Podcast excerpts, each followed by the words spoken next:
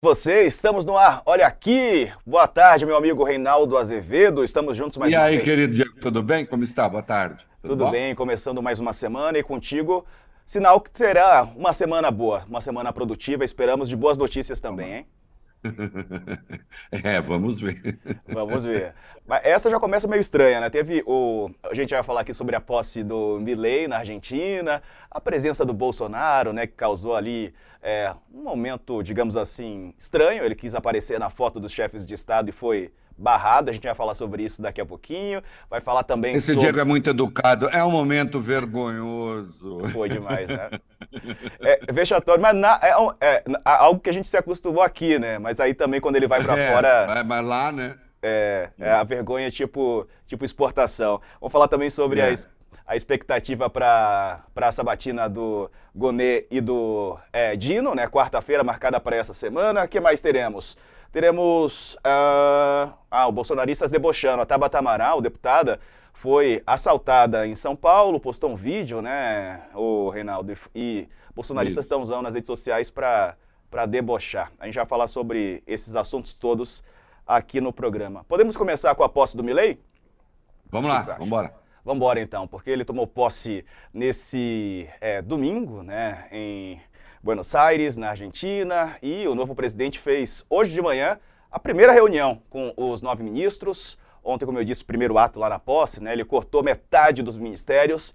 Amanhã devem ser anunciadas as primeiras medidas econômicas. Ele disse que a Argentina vive em estado de emergência, que a inflação é uma questão central por lá também. Reforçou que lamentavelmente, não há dinheiro. E aí, antes da gente ouvir o Reinaldo, vamos ver o que disse o, o Milley, então? Vamos acompanhar.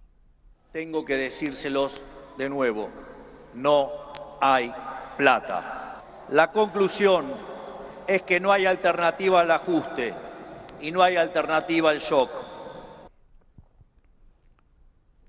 Pois é, o Reinaldo, ah, segundo Milley, o plano de choque deve impactar negativamente o nível da atividade econômica. Ele fez um monte de, de anúncios negativos, né? Diz que vai ter aí é, impacto inicial no emprego, nos salários, mas, segundo ele, tudo necessário diante da situação crítica da Argentina. Será que os argentinos aguentam esse período de dois anos é, complicados assim, Reinaldo?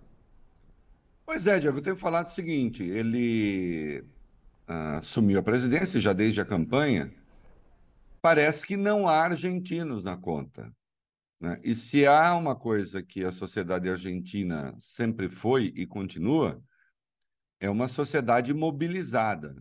Eu nem digo que os argentinos têm feito escolhas sensatas nos últimos anos, mas é, o fato é que é uma sociedade muito politizada, não estou usando a palavra aqui no sentido de pensamento político burilado necessariamente, porque muitas vezes a gente diz, ah, fulano é muito politizado, no sentido de que é um tem um pensamento mais requintado. Pode não ser, mas a temperatura política da Argentina, é, na média, é muito superior à, à- à temperatura política no Brasil. né? E aí a frase inteira do Milei, então calcule você, é, a Argentina passou por essa voragem, ele representa a novidade, ele representa. E aí, esse nós botamos um trechinho aí, mas o trecho todo, vamos lá. Então presta atenção. Ó, Diego, ó que vontade que você tem assim, ter muita esperança nos próximos anos se fosse argentino. No curto prazo, e a gente não sabe exatamente o que quer dizer no curto prazo, né? A situação vai piorar, dizer, né? Mas depois veremos os frutos dos nossos esforços. Isso, todo ajuste ultraliberal, todo ajuste que ferra pobre, tem sempre essa conversa. Por enquanto vai ser muito ruim, mas depois vai ser bom. Você que é pobre, aguenta. Você que é milionário, você que é bilionário, tudo bem, porque você tem como se proteger. Ah, Agora, você que é pobre vai quebrar a cara, né? Aí ele diz, há alternativa ao ajuste ao choque, naturalmente, veja, naturalmente, como coisa caída, como diria Karl Marx, vamos deixar os reaças bem bravos, como coisa caída da árvore da vida, né? Isso terá um impacto negativo no nível de atividade, então a Argentina vai crescer menos, ou vai ter uma recessão maior. No emprego, então está prometendo aumento do desemprego. Eu lembro Diego, que o desemprego na Argentina é menor do que o nosso. É menor que o nosso. É, é uma das coisas que impedem a sociedade argentina de explodir é um desemprego relativamente baixo.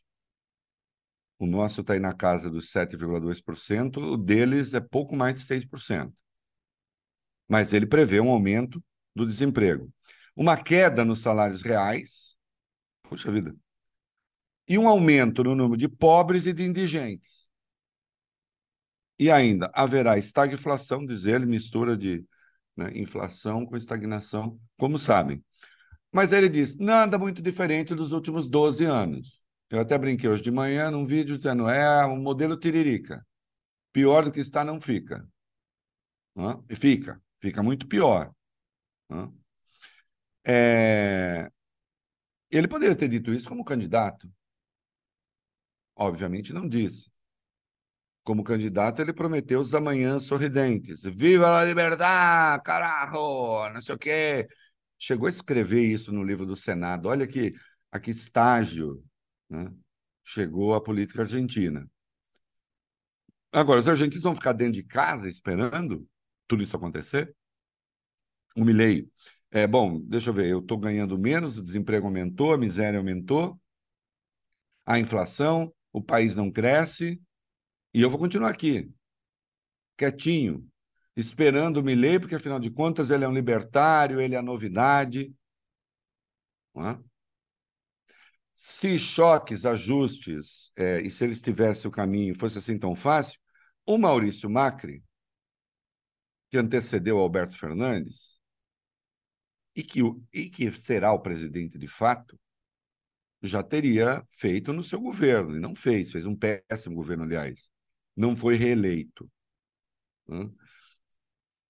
Eu quero aqui chamar atenção, porque depois é preciso que a gente volte à história da própria Argentina e também um pouquinho do Brasil. Eu, eu noto aqui os, a parte do colunismo de economia que se diz liberal, não é liberal nada, um bando de reacionário insuportável, boa parte, é, encantada com Milley. Entre outras razões, porque ele fechou o Ministério da Saúde, o Ministério da Educação, o Ministério do Meio Ambiente, ele vai fechando tudo, vai ficar só com nove ministérios. Como se ficar? Tem 18 ministérios, fica com nove, as áreas de que cuidavam esses ministérios desaparecem, elas não desaparecem. Ele apenas junta tudo num só.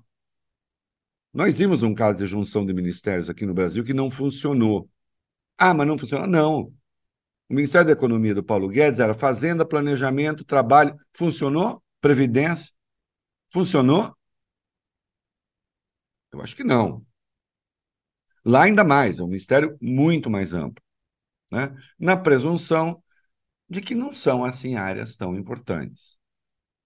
E aí eu vejo aqui, ó, oh, vamos ver o que vai fazer Milei, o que vai fazer Milei. Bom, ele começou, hoje está tá, é, feriado cambial lá, né? todas as operações de câmbio centralizadas no Banco Central, nada pode ser feito sem autorização do Banco Central. O Banco Central, Diego, não sei se você lembra, é aquele que ele ia fechar. Né? Então, Sim. que já começa sendo central nas escolhas que ele fez. Né?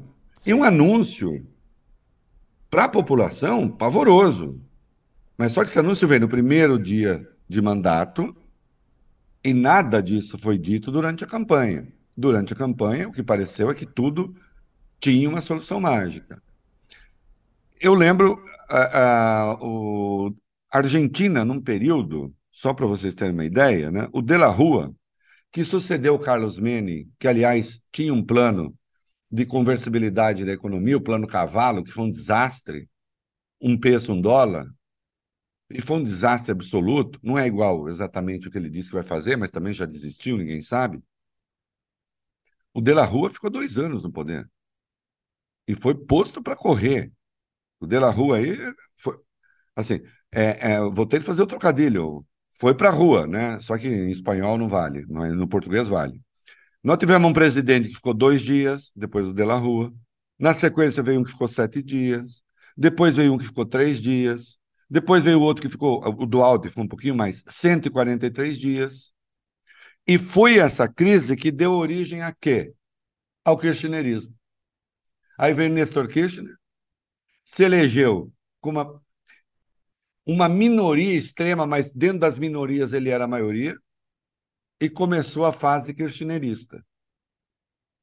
Quatro anos com ele, oito com a Cristina Kirchner.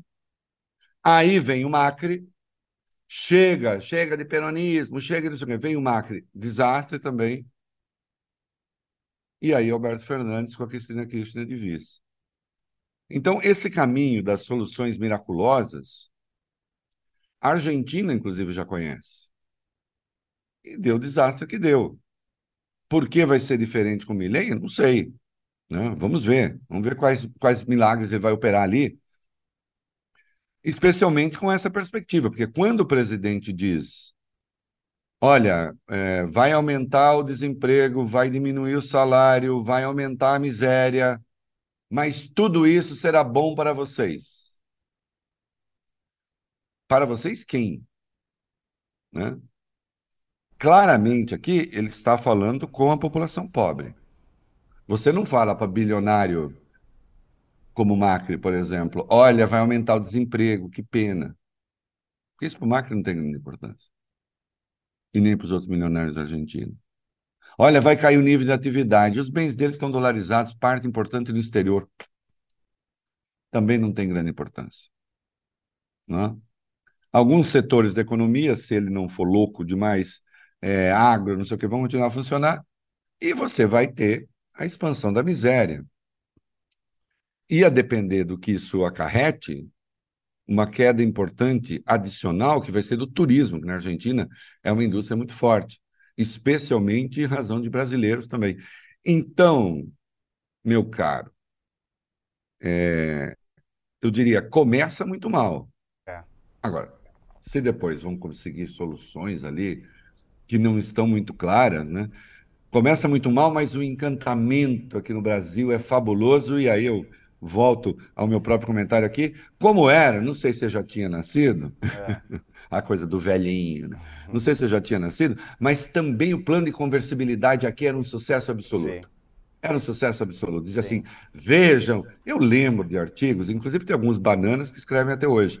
É, dá vontade de recuperar, mas façam uma pesquisa. Que era uma maravilha, olha lá, todo mundo dizia que o plano cavalo daria errado, e está dando muito certo, e de fato, por um tempinho, parecia que ia dar certo.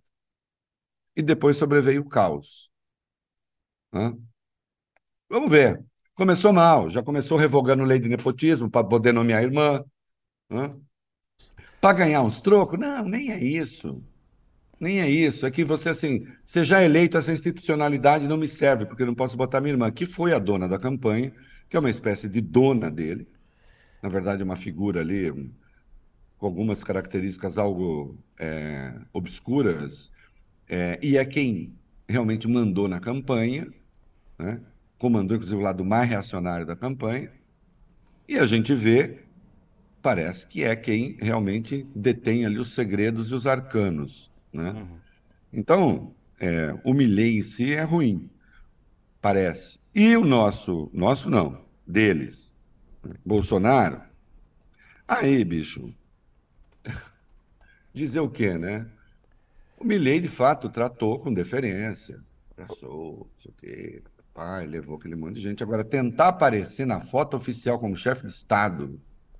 Pois é, teve isso. É também. do balacobaco. É do balacobaco. É, é vergonhoso, constrangedor. Ô, Reinaldo, a gente viu a presença de brasileiros lá também, né, que viajaram para acompanhar a posse. O UOL destacou as tias do Zap, que elas foram lá e aí disseram que estão super empolgadas e que querem inclusive se aposentar e mudar para a Argentina porque querem viver é, comandadas né, num país governado pela direita. É, enfim, brasileiros que, que apareceram aí. Até a nossa colega Fabiola, que está sempre aqui com o Reinaldo, hoje foi descansar um pouquinho mais cedo, é, ela mostrou no UOL News agora há pouco é, essa, essa reportagem que está lá no UOL, né? Quer dizer, as tias do Zap, que são senhoras, né, com a camisa amarela da seleção brasileira, a CBF, aquelas que a gente costumou ver nos protestos em frente a quartéis, hein, Reinaldo? Eu não vejo a hora, até porque se o plano Milley desse certo, elas não iam ter aposentadoria nenhuma lá, né? Porque só se ela fosse é o seguinte: é, pegar o dinheiro da aposentadoria daqui, é, converter o quê? Não sei, vai ser dólar, vai ser peso, para viver na Argentina.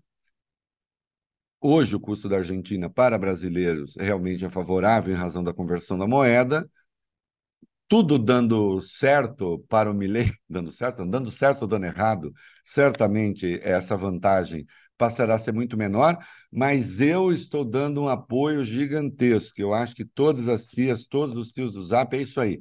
Migrem para a Argentina mesmo, vão ser felizes lá com o Milley, porque, inclusive, sem Ministério da Saúde, é, sem ter SUS, porque a Argentina não tem é, a saúde universalizada, vão para lá, vão para lá para ver o que é bom, daqui a pouquinho, né?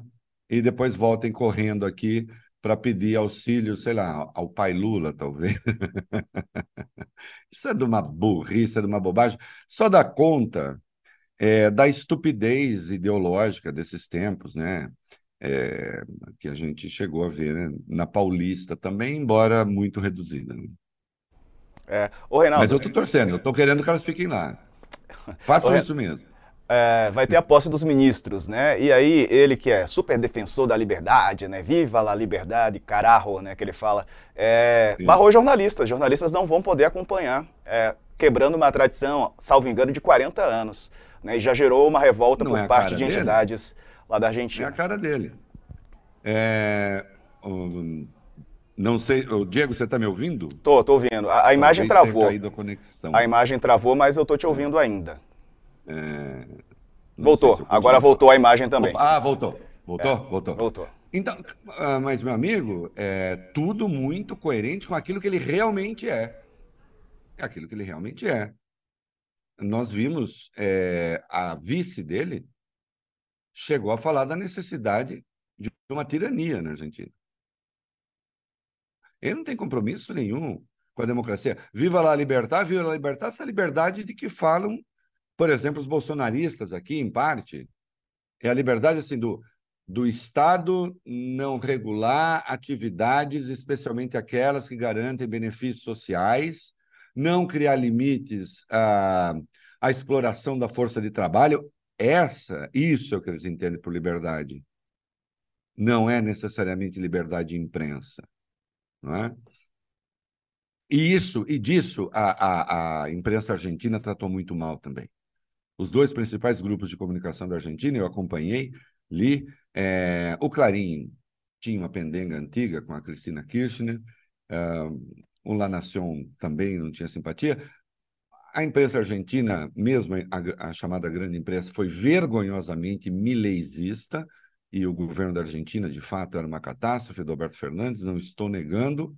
Agora, eu acho que é perfeitamente possível fazer a crítica ao governo ruim, reconhecendo os aspectos deletérios de um porra louca como esse.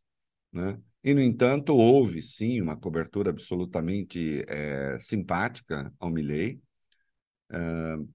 E agora ele já começa com restrições aí, atuação da imprensa, então ninguém dá entrevista, não sei o quê, porque pa é parte do, do ideal desse tipo de direita o ódio à imprensa porque eles partem do princípio que toda a imprensa está contaminada por comunistas, por esquerdistas, por não sei o quê, né? e, portanto, é, mesmo a imprensa, quando é servil a eles, ainda assim, né, a imprensa é hostilizada.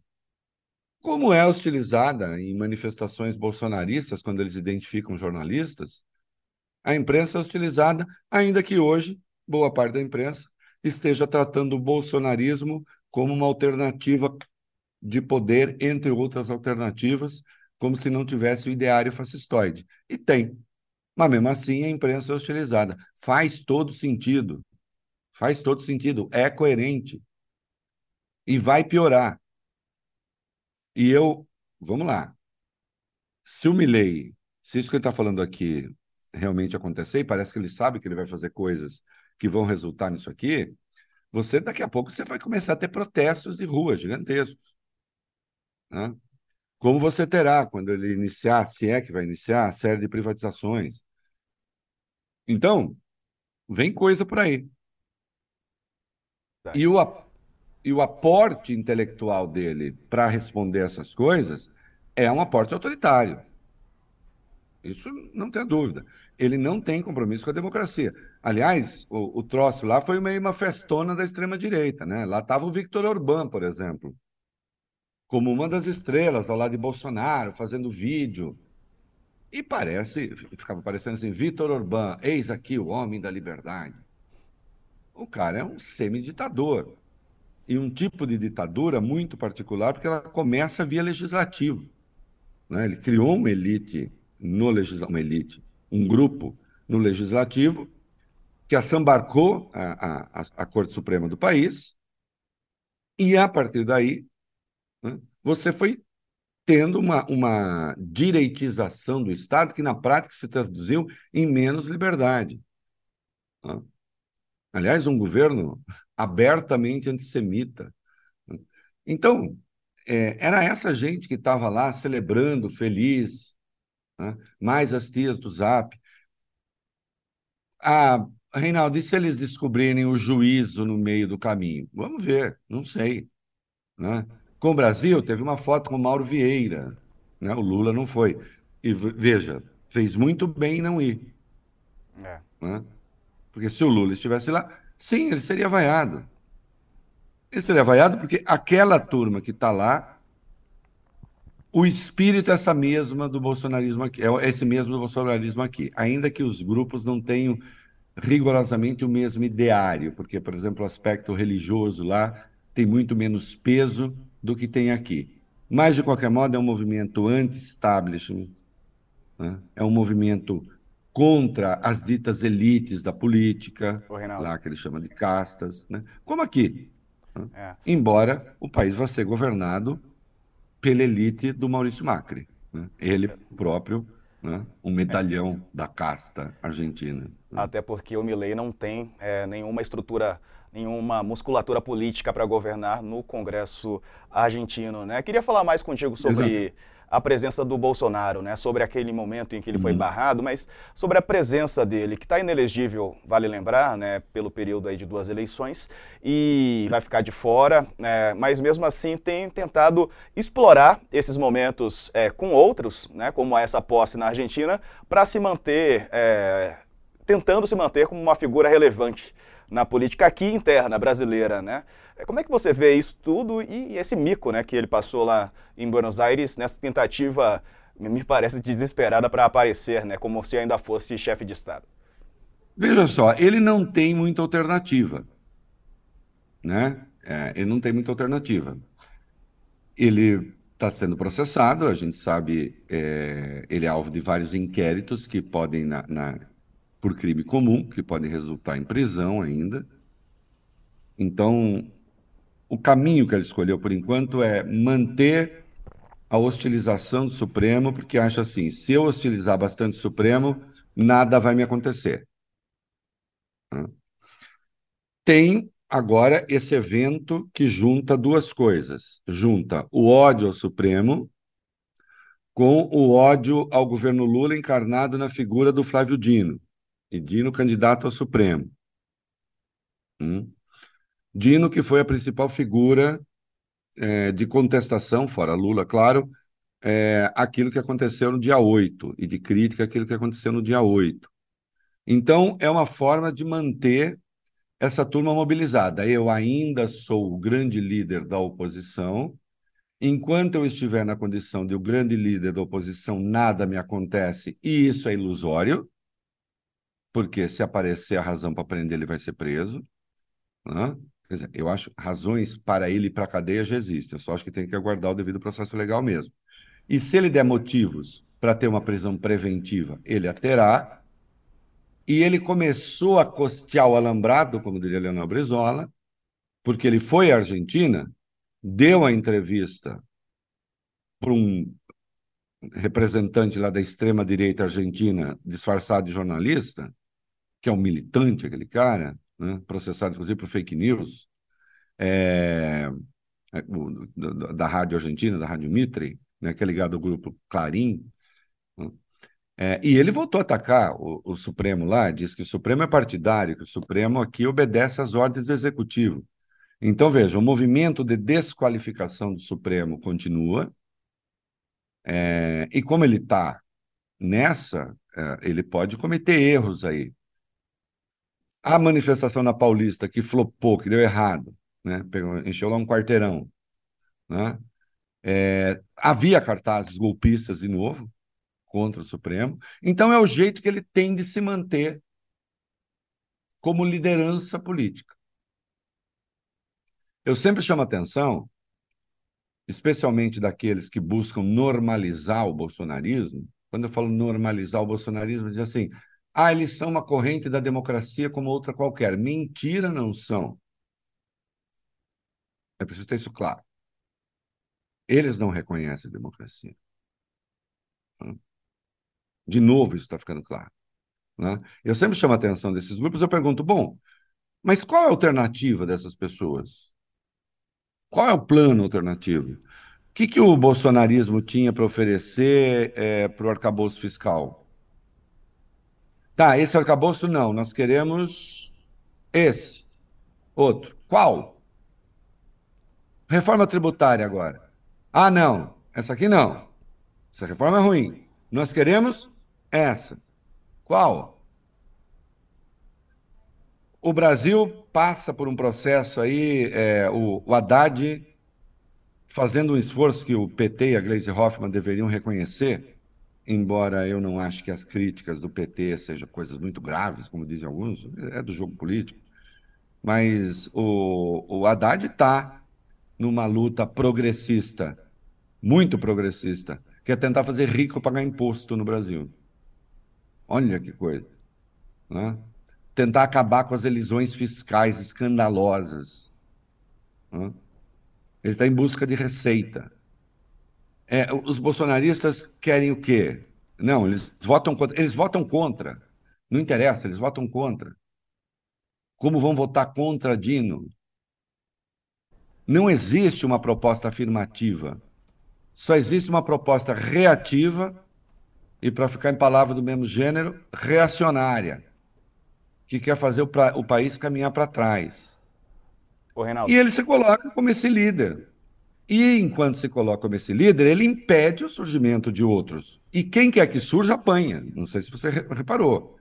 É, ele só fica às boas com o Tarcísio aqui se o Tarcísio fica na moita. É o Tarcísio dá um passo indicando que pretende eventualmente se candidatar e o Tarcísio apanha. Como o Romeu Zema já apanhou. Né?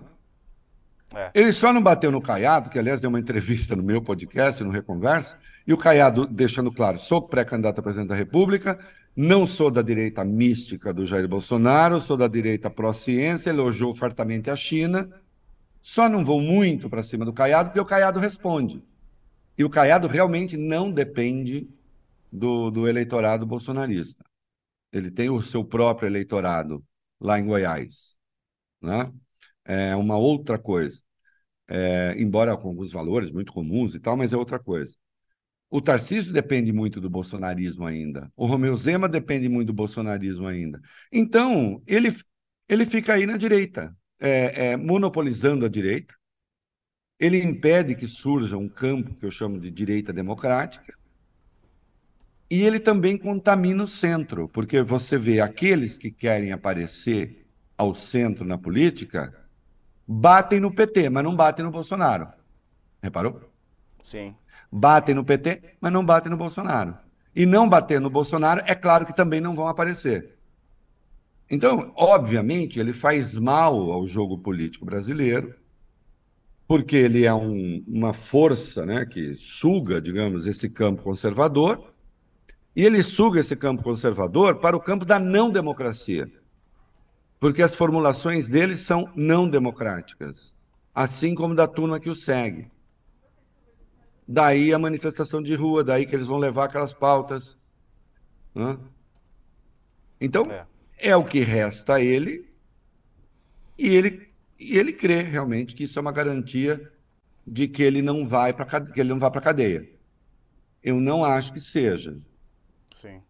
Uhum. O, o Reinaldo, você puxou um, um tema importante que essa semana a gente vai ter a Sabatina, né, o ministro da Justiça, Segurança Pública Flávio Dino, o subprocurador-geral da República Paulo Goneles vão ser sabatinados na Comissão de Constituição e Justiça, né, numa sessão conjunta. Aliás, novidade, né, os dois vão ser sabatinados ao mesmo tempo.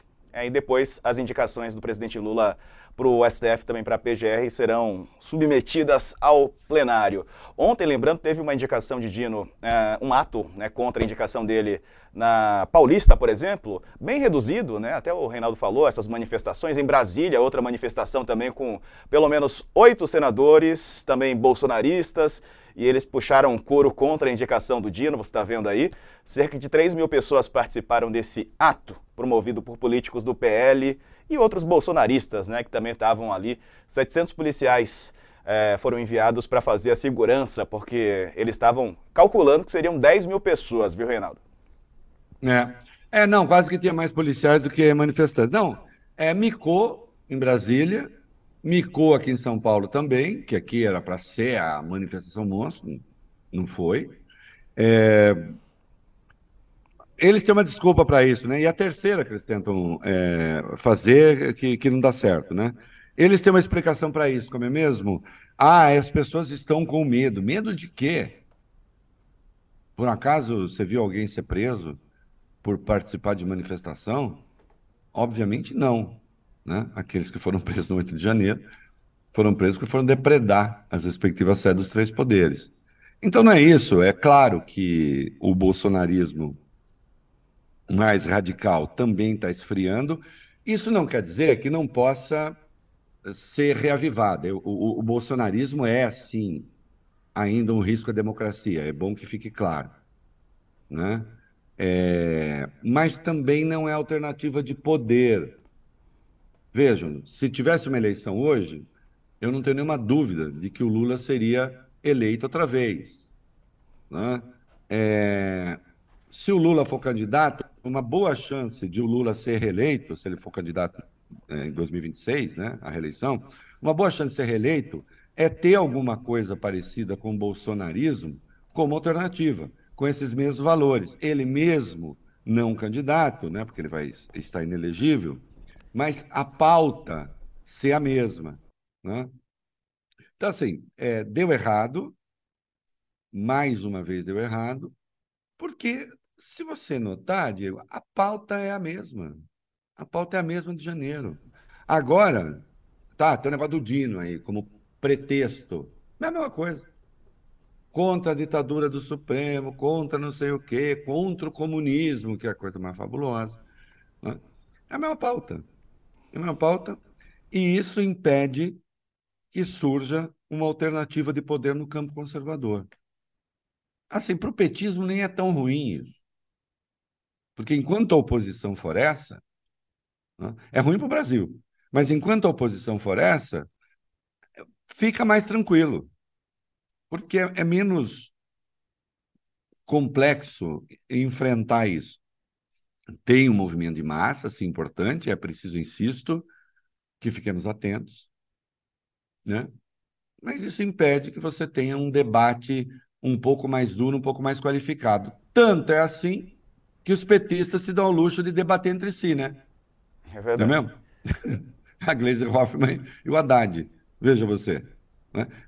Porque não resta muito. Você vai debater o que com o bolsonarismo?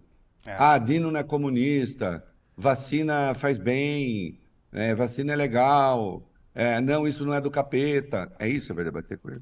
É difícil, né? Não tem um debate. Aí você ideias. tem o quê? A Glazer Hoffman falando quanto o déficit zero, o, o Haddad defendendo o déficit zero, aí vai o, o Lindbergh, que é casado com a Gleisi, também ataca o, o, no campo do próprio PT. Não acho isso tão grave, porque, afinal de contas, é partido. O partido pode debater à vontade quem escolhe é o Lula. Né? Mas você não tem debate no Bolsonaro. Verdade. Ô, ô, Reinaldo, e aí a sabatina marcada para quarta-feira, né? Eu até mencionei, os dois vão ser sabatinados juntos. Uma estratégia ali. Aliás, você já, você já se preparou? Você vai levar marmita no dia? Eu, eu, eu, quem for, porque eu trabalho de casa. Agora, Sim. quem trabalha fora de casa está ferrado, porque vai começar sei lá que hora vai, e né? vai terminar assim na. Acho que na sexta-feira à noite, né? Qual é a tua expectativa, Reinaldo? Será que vai, é, é, eles devem ser duros com, com o Dino, mas será que serão muito? Porque assim, a expectativa é para uma ah. aprovação. Será que eles vão ser tão duros com o futuro ministro do Supremo Tribunal Federal? O que, que você acha? É... Eu ia fazer uma pergunta direta, mas vou botar de outro modo. Tá. Quem já viu um, aquele safe se manifestando, aquele senador de Santa Catarina, eu diria assim, é, não é muito. É, é, eu tenho certa desconfiança de que ele não está nem muito entre nós, se é que você me entende. Né? Ele e outros. Sim, vai ser muito duro. Eles vão tentar transformar aquilo numa espécie assim de CPI para atacar o Dino com o negócio de segurança pública, como se eu vi aqui, nós vamos falar do negócio da Tabata, né? É. Os bolsonaristas falando, é, quem mandou, faz o L. Eu não sabia que o Lula respondia pela segurança pública de São Paulo, por exemplo. Achei que fosse o Tarcísio. Mas vamos lá.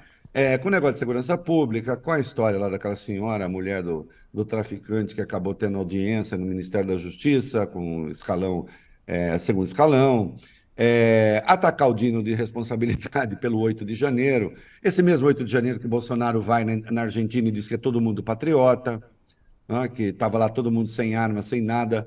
Como ele disse, estava com a camisa verde e amarela, com a Bíblia na mão. Né?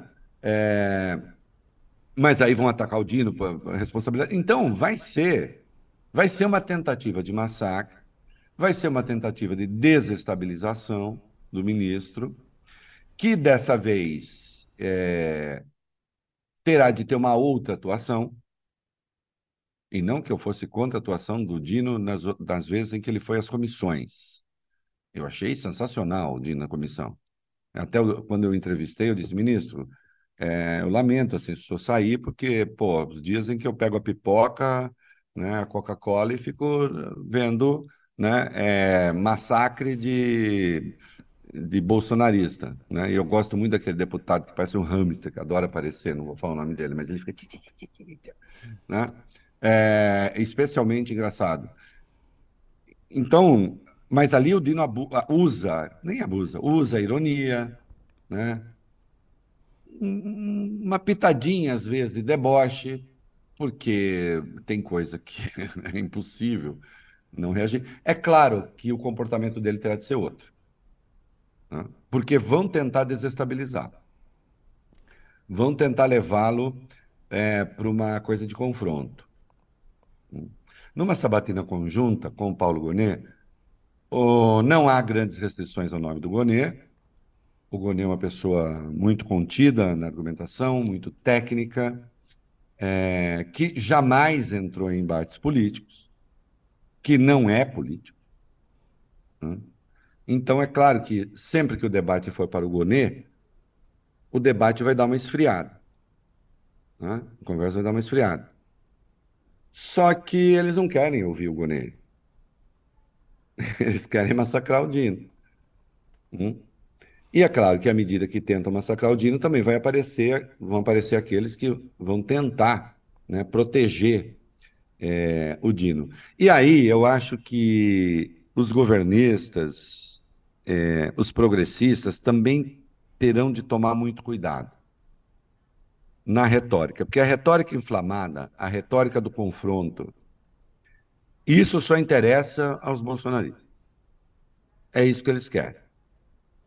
Se eles puderem, atenção, atenção aqui, bola de cristal do Titio Rei. Se eles puderem, Diego, inviabilizar a sessão, eles vão inviabilizar a sessão. Se tiver confronto físico, então melhor ainda. Nossa, mas você acha. Sim, eu espero as piores coisas. Nós jamais tivemos um Senado como esse, eu já disse isso aqui.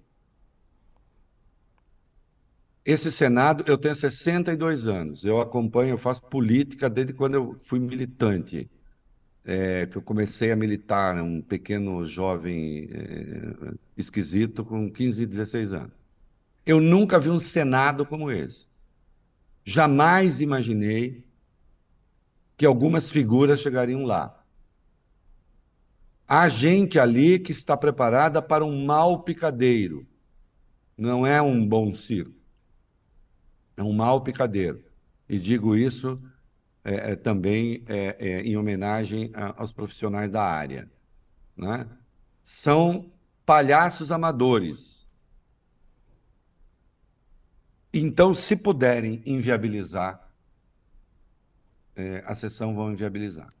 O Reinaldo, qual será o comportamento do Dino? Né? Você até mencionou que ele deve se comportar um pouco diferente. Ele, ele como você bem mencionou, tinha uma reação bastante ácida, tinha uma resposta é, que usava de ironia, né? alguns costumam chamar de, de, lacração, que tentavam lacrar e ele acabava respondendo a essa lacração é, de forma também que viralizava nas redes sociais. Mas agora ele é postulante, Sim. não é mais ministro, não é mais político, pelo menos no cargo, né? ele é postulante a ministro do STF. E aí a postura muda? Acho que muda. Acho que muda e eu defendo que mude. É, e é sempre assim. É, é, é, a velha história. Quando você for, ou daqui a alguns anos, você for o diretor-geral do UOL, é, é claro que a sua postura vai ser diferente, porque você vai ter mais funções, atribuições e etc. É diferente de quando você é jornalista, só, porque está na base, está não sei o quê, é, sei lá, quando você está numa determinada posição, você reivindica coisas. Quando você está na outra, você é quem recebe a reivindicação. São posturas diferentes. É a mesma pessoa com posturas diferentes. E, e, e é justo que seja assim. Ô, Diego, quem chega ao Supremo e era advogado de defesa, quando ele é advogado de defesa, ele está apresentando petição para o tribunal. Não quem apresenta petição para o tribunal em nome de alguém tem uma determinada linguagem, tem uma determinada leitura. Tem um lado, qual é o lado? O lado do advogado é o lado do cliente. Se não for isso, ele é um péssimo advogado. No dia em que isso não acontecer, acabou o Estado de Direito. Necessariamente. Bom, esse cara chega ao Supremo. Ele é advogado, ele chega ao Supremo, como o Zanin chegou agora. Ele não vai mais apresentar petição, ele vai receber petição. Ele não atua mais em defesa de um cliente o cliente dele passa a ser o Estado, passa a ser o, o bem público. Né? É esse que passa a ser uh, o, o, o, cliente dele. Né? O ordenamento jurídico e a, e a, e a sua, a, sua, a, a sua integração, a integração entre os poderes, é em nome disso que ele vai atuar. É outro lado, ele está fazendo outra coisa. A mesma coisa quem chega lá e veio do Ministério Público. O, o, o, ministro Gilmar, por exemplo, é considerado um garantista. Né? Garantista, assim, é aquele que, diante de uma pretensão punitiva do Estado, verifica detidamente os direitos daquele que o Estado está uh, querendo punir. Hum? Então, o que é um garantista? O garantista é aquele que defende os direitos do indivíduo de forma bastante clara e profunda ante a pretensão punitiva do Estado. A origem do Gilmar é o Ministério Público. Só que lá ele não é, ele não é procurador, não é promotor, não é nada. Ele é, é, é ministro. Né? Porque se você chega no tribunal, você é procurador ou promotor, você chega no tribunal e continua como procurador, como pro, eh, promotor, você vai ser um péssimo ministro. Você vai estar lá para acusar e para condenar. Se você chega lá e vai ser apenas um advogado, e você era advogado de defesa, bom, é, corre o risco de um monte de gente que merecia ser punida não ser por causa. Então ele vai ser outro. Ele vai ser outro como ministro, e acho que vai ser outro na sabatina, e tem de ser. Eu não acho que ele fizesse lacração. É que havia coisas ali que eram também, como se dizia antigamente, do arco da velha, né? Quer dizer, é, você, você vai para um, você vai para uma uma audiência e o cara diz que o seu nome está no, no, num site, o Jus Brasil, que é um site que tem lá. Bom, todo mundo que já serviu de testemunha está tá lá. Ele só tem 200 e não sei quantos processos. Ele tirou uma onda, que é tão absurda a coisa, né? que nem errada ela conseguia ser. Né? Ou então, está recebendo olhar ameaçador de senador, assim, na linha. Ó, oh, eu vou te pegar, ele reagiu. Dessa vez, ele vai ter que ser muito mais paciente né? porque vão tentar empurrar a coisa para o confronto. Pelo menos aqueles mais barulhentos, aqueles que nós sabemos que estão lá é, para inviabilizar a ida do Dino, para ver se ele comete algum erro importante. Né? E claro, estará lá Rogério Marinho, líder do PL, que aí vai tentar aparecer apenas uma pessoa técnica, enquanto vai dizer os maiores absurdos, os mais reacionários, as coisas mais abjetas, como ele tem feito, é, mas com um ar bem paciente, como se ele fosse apenas um defensor da legalidade, porque veio o Supremo é, no Brasil, liderando uma ditadura. Esses absurdos que a extrema-direita diz mundo afora, nos países democráticos, porque, no fundo, ela quer acabar com a democracia. É isso que ela quer. Ela não, se, ela não se conforma de que o regime seja democrático e que o judiciário tem um papel importante na defesa dessa democracia. Né? E tem de ter, como está tendo aqui no Brasil. E o Moro, hein? O Moro, o Sérgio Moro, li aqui na Bela Megali, salvo engano, no Globo, que ele decidiu esperar. Vai esperar para decidir na hora. Vai sentir ali, né? Qual vai ser o desempenho do candidato. O Diego, ele está, ele está decidindo que idioma ele vai falar no dia, né? Porque eu até Humorês. levei. É, é, humorês. Você sabe que tem uma expressão, né, na língua, que tem o dialeto, né, que é uma língua falada num grupo, né? E tem o idioleto. Idioleto. O idioleto é a língua falada por um homem só, por um único indivíduo. Né?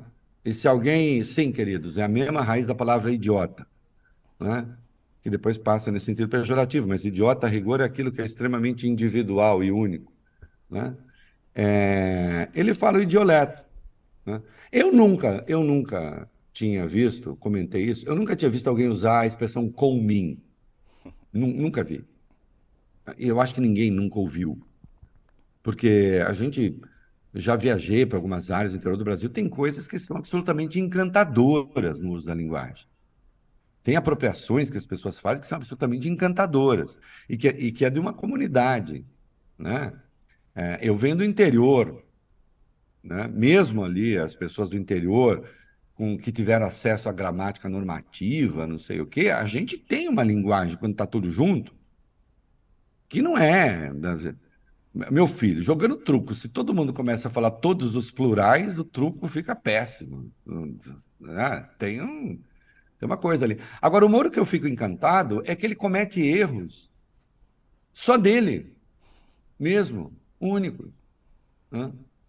É, porque é um modo de pensar talvez também único, é um modo de entender a justiça também único, é um modo de fazer sentença também único, né? é um modo de entender o Estado de Direito também único, que está na raiz desse desastre pelo qual, do desastre pelo qual a gente passou. Né? E aí ele fica com essa onda de ah, não sei que posição tomarei. Eu sei, vai ficar claro na sabatina, ele não vai ele certamente não vai fazer nenhum grande estardalhaço, porque ele também é um péssimo ator. Né? Tem gente lá que é, no papel de clown se daria muito bem, né? É, mas ele não, porque ele é todo meio desajeitado também. É, então, certamente ele não será agressivo na retórica, ou pelo menos não vai gritar essas coisas. Mas, oh, Moro, uh, sabe, não engana ninguém a gente sabe muito bem, eh, o voto é secreto, mas ficará claro, ficará claro que ele é, vai votar contra o Dino. Até porque as questões dele, todas, devem passar por segurança pública, que ele vai tentar acusar o governo, que ele foi ministro é, da Justiça e da Segurança Pública, e vai tentar falar em números positivos na segurança pública quando era ministro, que não, não se devem à sua atuação, mas de qualquer modo vai. Né? Foi sobre a sua atuação que boa parte dos decretos é, armamentistas que se mostraram um desastre no país é, foram baixados pelo Bolsonaro sem nenhuma resistência da parte dele, outros vieram depois. Né? Ah, ele vai tentar O Moro vai tentar é, colocar o Dino numa sinuca no que diz respeito, ele mais até que os outros, à segurança pública. O que é um absurdo, né? porque é, um ano de governo, a atuação do governo federal no combate à segurança pública, evidentemente, é uma atuação discreta, é, porque são os governos de Estado que fazem isso, e mesmo assim a gente está vendo o governo com GLO em São Paulo e Rio, portos e aeroportos, tem Força Nacional de Segurança no Rio de Janeiro, e o, a organiza e o crime organizado, essa saliência do crime organizado, evidentemente tem nada a ver com o governo Lula. Né? Embora eu defenda que sim, o governo tem que ter uma atuação ativa aí e defenda também um Ministério da Segurança Pública. Né? Agora, o Dino saindo, se tornando ministro do Supremo, haverá um outro ministro da Justiça e eu defendo a separação das duas coisas, das duas, dos dois ramos que hoje estão ali, mas parece que não vai acontecer, o que eu lamento, acho que deveria acontecer. Né? Oh. Mas o, o Moro não vai, o Moro será muito duro e vai votar contra, né, Moro? O... Que é da sua natureza. Ô, Reinaldo, a gente a está falando de segurança pública, né? E a gente sabe que pelo menos é, o Flávio Dino nomeou o problema que são as organizações criminosas, essas facções criminosas, né? Comando Vermelho, PCC, que a gente sabe que existem há anos, há décadas, né? mas que muitas vezes foram ignoradas pelos uh, seus antecessores. Né?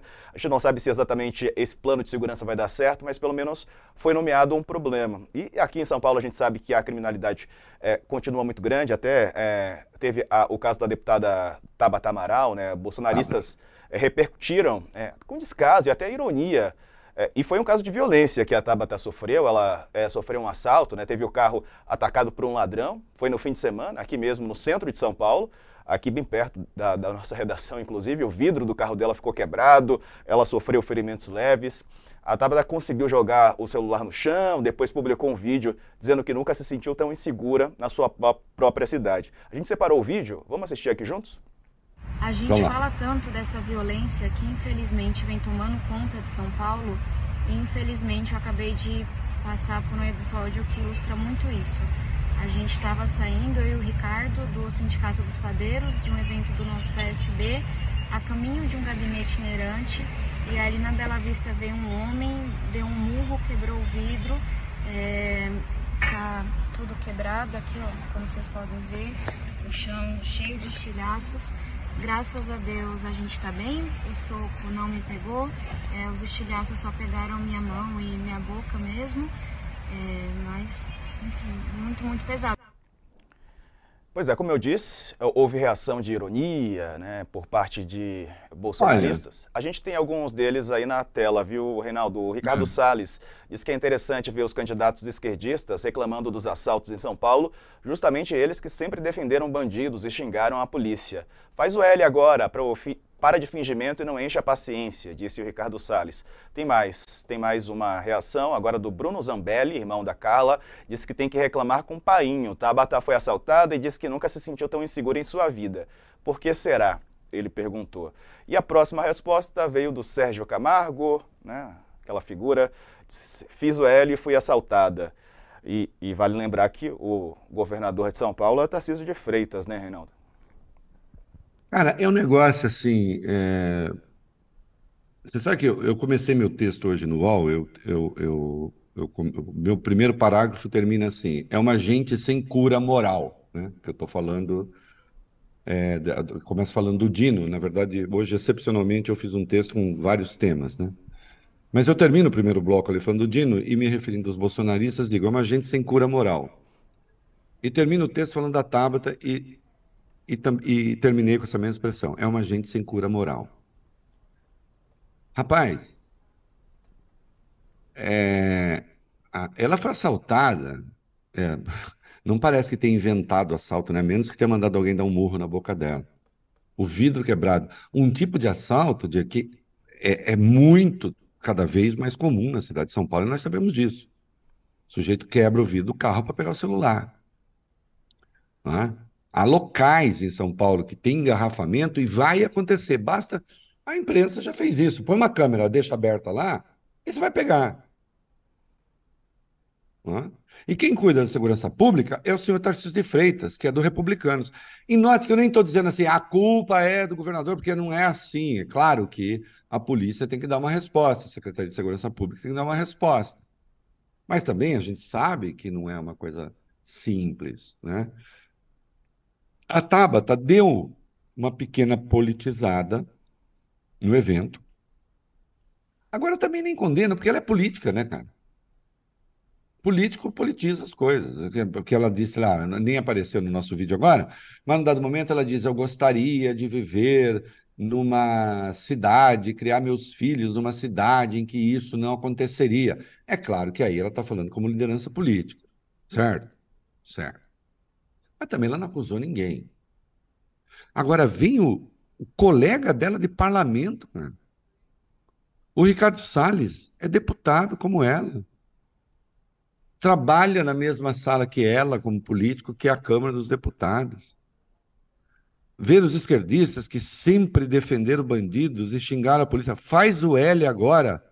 Como faz o L? É o Lula que responde pela segurança pública de São Paulo? Não é o Tarcísio? Para de fingimento. Que fingimento? A moça foi agredida, ela foi atacada. Ela está com a boca sangrando. E não enche a paciência, mas isso é de uma delinquência. Não enche a paciência. É assim que você fala de vítima. Ela é uma vítima. Esses são os bolsonaristas. Quando eu falo, e eu, agora eu volto ao começo lá, quando eu falo de certos setores da imprensa que tentam normalizar essas pessoas, Desculpe, quem tenta normalizar esse tipo de coisa no bolsonarismo é tão delinquente como esses bolsonaristas. Esteja na imprensa ou não. Isso é delinquência intelectual, isso é delinquência política, isso é delinquência moral. Porque é isso aqui. E se a Tabata tivesse levado um tiro, tivesse morrido, ia dizer o quê? Viu? Fez o L e morreu. Tem uma manifestação ainda mais detestável, que é da Sonaira Fernandes, vereadora do Republicanos, secretária de Políticas para a Mulher, Diego. Ela é secretária de Políticas para a Mulher do governo Tarcísio. E ela diz o seguinte: ela foi vítima, de ironia, ela foi vítima de um pequeno delito praticado por uma vítima da sociedade certamente como sinal de empatia com o assaltante, não irá procurar a polícia truculenta. E vai continuar secretária. E isso aqui é especialmente perverso, porque essa moça é negra e os bolsonaristas a usam como exemplo de que eles também fazem política inclusiva. Só que quando ela fala isso aqui, quando ela fala isso aqui, vem cá, Diego, quando se faz a crítica à truculência policial, quando se fala de vítimas da sociedade, não sei o quê, e quando acabou de sair o dado recente, se descobre que 80% dos mortos pela polícia são negros, numa sociedade que tem 56% de negros, aqui pegando pretos e, e, e, e pardos, para usar a designação do IBGE, que, que ela está fazendo? Sendo o que, que ela está fazendo? Mato, né? Oi? Do, função do capitão do mato. Cara, ela está, ela está justificando. Primeiro, ela justifica a truculência policial, né? Que ela justifica, diz, ah, e aí, agora você não vai? Ela, ela, ela, ela cria a pecha dos defensores. Então, defensor de direitos humanos vira defensor de bandido. É o pior discurso. É o discurso mais asqueroso. Isso em sentido geral. No específico, ela é secretária da mulher, a Tabata é uma mulher. E ela ocupa um cargo público. E aí eu lhe pergunto: você acha que o Tarcísio vai puxar a orelha dela e falar, minha filha, não é assim, porque você, você falando como secretária, você me representa. É como se eu falasse isso.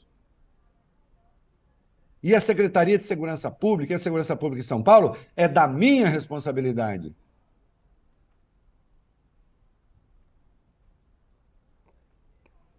o irmão daquela, né? O Bruno Zambelli. Bruno Zambelli tem que reclamar com o Bruno Zambelli. Cara, você, seu mandato se deve à sua irmã. Você, você é deputado por empréstimo. Que ninguém nem sabia da sua existência. Sabia da existência da sua irmã. Aí ela pegou, fez a sua. Deus do céu. Né? É uma espécie de nepotismo com voto. Né? É... Aí tem que reclamar com Lula? Mas quem é o secretário de segurança? Quem é o governador? E aí, bicho, fica claro aqui, assim, cadê a empatia dessa gente? Cadê? Não tem. Quem é incapaz de ter empatia tem um problema muito sério.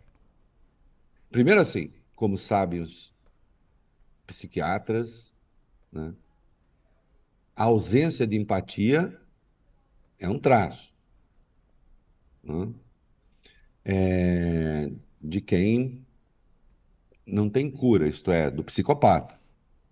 Isso do ponto de vista individual. Né? O psicopata não tem empatia. Ele, é, ele pode ser inteligente, capaz, etc. Ele não tem empatia. E, portanto, se precisar matar, ele mata em nome dos seus interesses, tal, eventualmente apenas por prazer, não está nem aí. O outro não é um igual. O outro não é um semelhante. Ele é incapaz de se colocar no lugar do outro.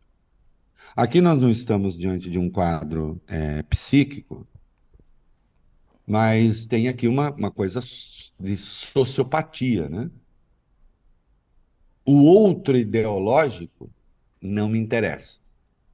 O outro ideológico pode morrer. O outro ideológico pode ser assaltado. O outro ideológico pode ser vítima da truculência que for. Sabe por quê, Diego? Porque sempre será culpa dele. A culpa é dele, a culpa não é minha. A culpa é, não é de ninguém. A culpa não é do, do Tarcísio, não. Quem mandou ele votar no Lula?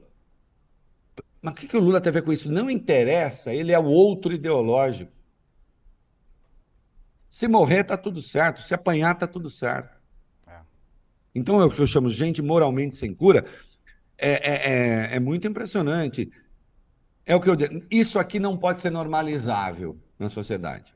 Não venham tentar me convencer de que isso é uma corrente de pensamento, como outra qualquer, que merece respeito, como outra qualquer, Pode merecer de alguns bananas. O meu, não. Meu respeito não tem. Porque eu não considero esse troço do campo democrático. Eu não considero isso aceitável é, no processo civilizatório. Entende? Porque só reconhecem os seus. Parece que só sabem viver entre iguais. Né? E felizmente para eles, Diego, eu, eu, encerro esse capítulo, felizmente para eles, é, eles não terão a chance de viver entre iguais. Porque, obviamente, eles se destruiriam. Eles virariam os lobos de si mesmos. Porque você imagina a gente com essa concepção quando tem de concorrer entre si. Não é? Não seria uma coisa bonita. Eles, come, eles começariam o processo de autodestruição. Então, felizmente para eles, eles não passarão por isso. Né? Mas que eu, assim, tenho às vezes alguns delírios perversos, falo assim, ah, vamos fazer o seguinte, vamos incentivar a criação de uma cidade, não precisa ser obrigatório não, pode ser volitivo, tá? Não, nada obrigatório, mas uma cidade só com bolsonaristas, só com gente que pensa isso, só com pessoas entre iguais. Bom, demoraria, acho, umas duas horas a começar uma guerra civil, né?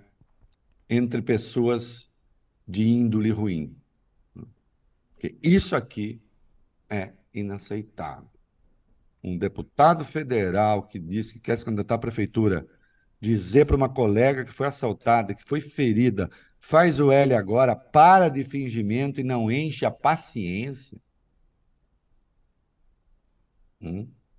uma secretária de Estado ironizando né?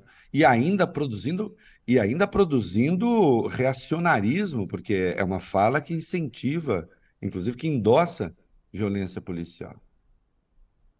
Tá? E que, evidentemente, não deu a menor bola para. A secretária da mulher não deu a menor bola para a mulher que foi agredida. É, é, é uma coisa asquerosa. Né? Terrível. Reinaldo, sempre um prazer estar aqui contigo, viu? Uma boa Valeu, tarde, querido. Boa semana Obrigado. e até uma próxima. Até uma próxima. Tchau. Valeu, valeu você também que nos acompanhou até aqui. Você já sabe a programação do canal UOL segue eu te espero mais tarde, às 5 da tarde, na segunda edição do UOL News. Uma ótima tarde, uma boa semana para você.